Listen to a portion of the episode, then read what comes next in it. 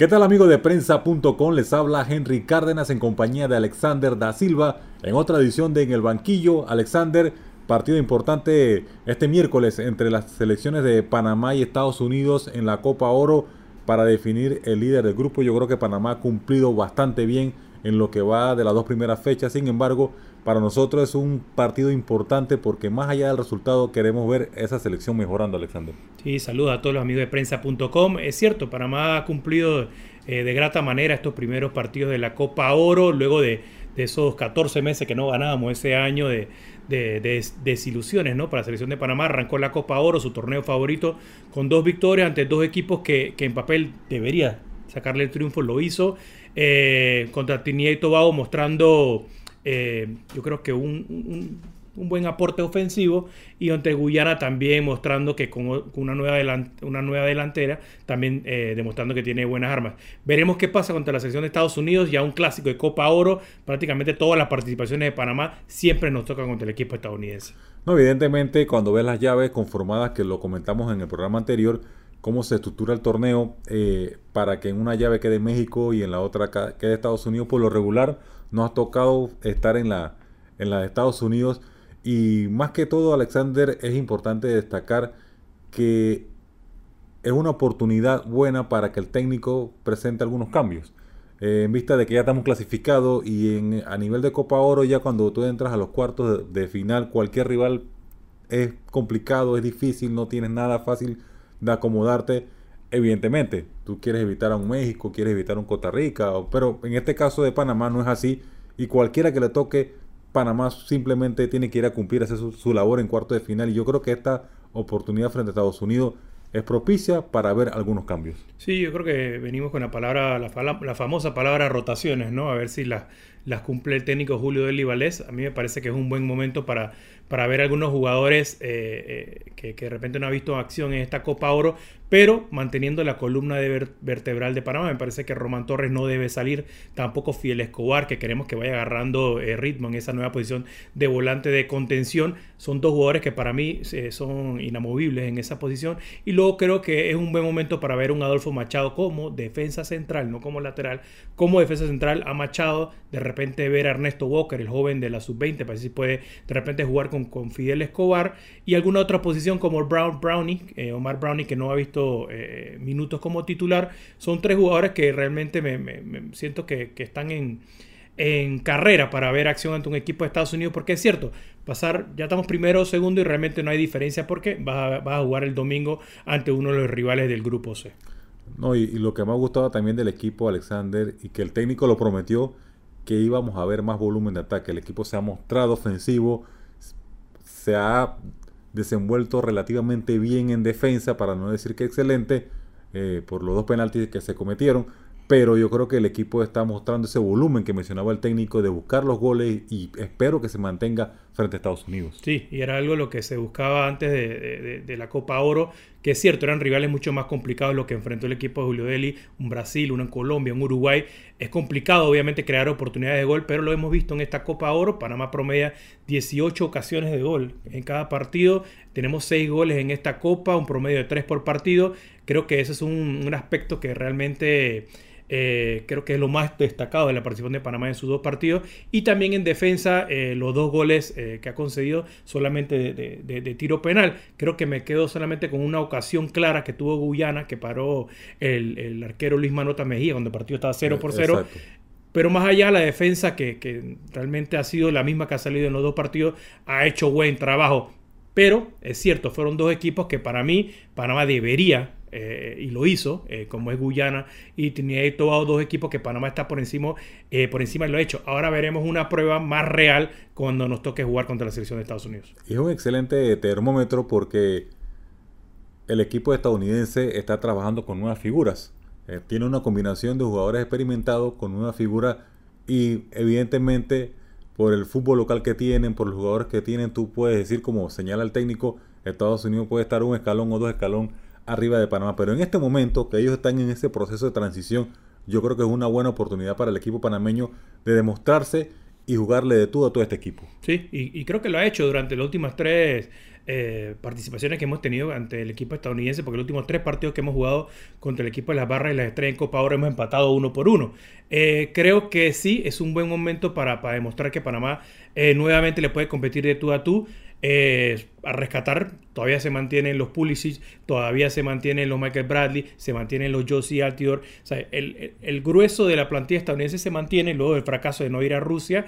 pero el nuevo técnico Berharter sí muestra algunas algunas facetas que de repente no veíamos en un equipo estadounidense, porque hay un jugador como Paolo Arriola, que hay que eh, obviamente seguir de cerca, y este es un equipo estadounidense que usa mucho las bandas, ha atacado mucho por la banda, tanto el equipo de Trinidad y Tobago, que le hizo mucho daño en esa goleada 6 por 0, así que a cuidarse mucho, pero también el lateral derecho Lima, que sube mucho, creo que son estos dos aspectos que me imagino, lo, y no me imagino, estoy seguro que lo tiene Julio Deli Valdés muy estudiado, porque es un asiduo de ver los videos, así que a ver cómo Panamá puede contrarrestar esas, esas fortalezas del equipo estadounidense. No, y será importante el trabajo del mediocampo panameño para interrumpir estas jugadas porque ya habla de las bandas y lo que hemos visto de Estados Unidos es que sus pases son precisos. Tienen muchas jugadas de toque ya elaboradas. Ya saben mover sus piezas. Cuando toca uno, dónde va a estar el otro. Y ahí va a ser importante que Panamá interrumpa el juego de ellos. Sí, eh, a ver si juega Armando Cooper, que ha sido otra de las piezas eh, fundamentales de este equipo en esta participación. Eh, en los dos partidos ha estado siempre entre los tres primeros jugadores con más pases y con más recuperaciones. A ver si se mantiene de repente el tándem Fidel Escobar y Armando Cooper o le da la, la, oportunidad a otros jugadores. sí, es cierto, es un equipo que toca la bola muy rápido. Es un equipo que se va conociendo, pero eh, Berhartel lo ha dicho y lo dijo el día eh, previo al partido de que no va a ser rotación, así que capaz y seguramente veremos el equipo A de Estados Unidos. Así que veremos si contrarresta a Julio Eli Valdés mandando sus mejores piezas o va pensando en el enfrentamiento de cuarto de final y manteniendo un poco más el equipo fresco ¿no? para ese partido eh, que ya sería en Filadelfia. ¿No te parece que también sería oportuno darle eh, oportunidad, no valga la redundancia, al portero Calderón. Yo sí creo, a mí me parece que es un buen momento para darle eh, ese, ese, chance eh, a, José Calderón, que siempre que, le, ha tocado salir a la cancha lo ha hecho en muy buena, eh, una buena manera, jugó gran partido contra Colombia, para mí es lo mejor en la cancha, y Calderón en la pasada Copa Oro también fue de los mejores del equipo de Bolívar Gómez, creo que, es el momento para Calderón, si hay un partido de este, y no me molestaría en lo absoluto ver a Calderón, pero eh, obviamente sabiendo que el portero titular es Manota Mejía para cuando venga el partido de cuarto de final. En la delantera, Alexander, yo creo que teniendo en cuenta que el equipo estadounidense es bastante rápido, debíamos mantener a Arroyo, me parece a mí, en punta y a Gaby Torres eh, para arrancar, diría yo. Sí, son dos jugadores que creo que de los cuatro delanteros que hemos visto, eh, muchos de, los aficionados y también un sector de la prensa escogen esa dupla, esa dupla Gaby Arroyo, que la hemos visto en partidos amistosos, recordemos contra Corea del Sur, eh, también en el partido amistoso contra Japón, creo que lo utilizó mucho Gary Stempel, el técnico anterior.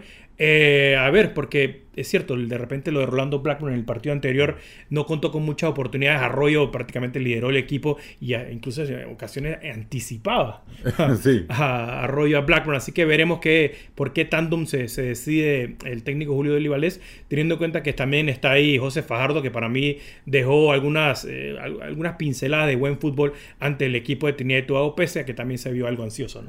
Ahora, eh, de forma general, he eh, visto una copa, no sé, Alexander, un poquito algo floja, por el sentido de las goleadas.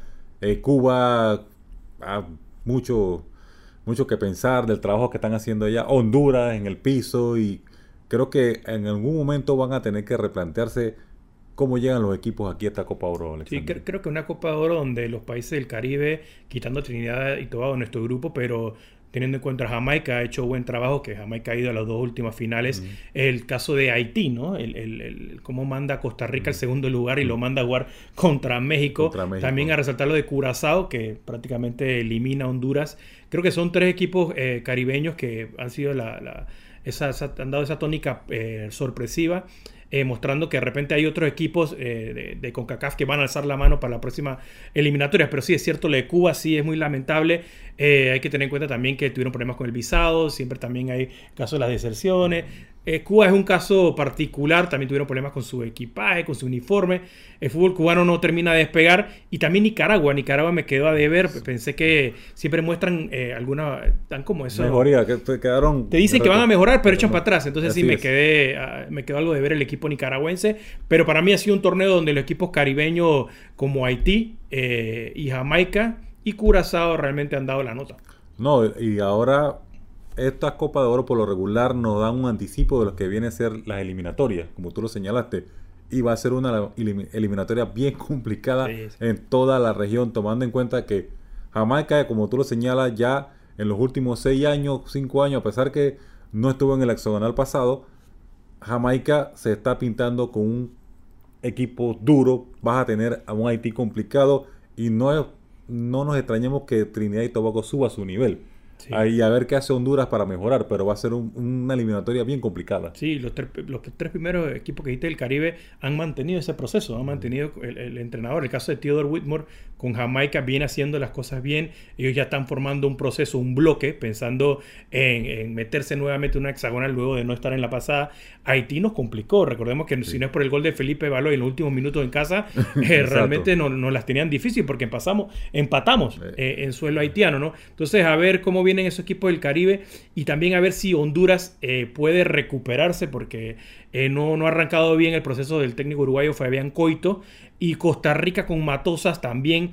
Creo que el tema de relevo generacional le está costando al equipo costarricense porque vemos ya no es el mismo Brian Ruiz, eso Borges ya son jugadores que están arriba de los treinta y pico de años y, yo, y, Joel Campbell, ¿no? Sí, son, son un equipo tico que le está costando y hay que decir que Costa Rica no ha clasificado. Eh, eh, a los pasados mundiales sub-20 y eso vemos que le está costando a la hora de ese relevo generacional. No, y ahora enfocándonos en Panamá, yo creo que esta es una buena muestra para que el técnico, eh, si se mantiene, tenga un punto de partida para lo que serán esas eliminatorias, porque de aquí en adelante eh, quedan los Juegos Panamericanos, pero eso, eso es otra cosa. Yo creo que después de esta Copa Oro, viendo el rendimiento y viendo el resultado ya veremos realmente qué tiene Panamá para las próximas eliminatorias. Sí, recordemos que vienen los compromisos de la, de la Copa de Naciones y, nos va a tocar un Bermuda que, le ganó a Nicaragua y se la puso también difícil a Costa Rica. Ese es un rival a tomar en cuenta para ese partido y nos va a tocar jugar contra México, ¿no? Eh, es cierto, vamos a ver qué va a pasar porque también hay que mencionarle al, público que no, no estar seguro lo de Julio Deli Valdés, esa continuidad no está asegurada, así que a ver si se mantiene o no y, y mucho de eso va a depender de la actuación de Panamá en esta Copa Oro, porque una eliminación en cuarto de final puede terminar con el ciclo de Julio Deli. Correcto. Así que hay que ver cómo, cómo se dan los próximos partidos y cómo se da eh, la participación de Panamá en este, en este torneo. Bueno amigos, hasta aquí esta edición de En el Banquillo, en compañía de Alexander da Silva, les habló Henry Cárdenas, será hasta una próxima oportunidad.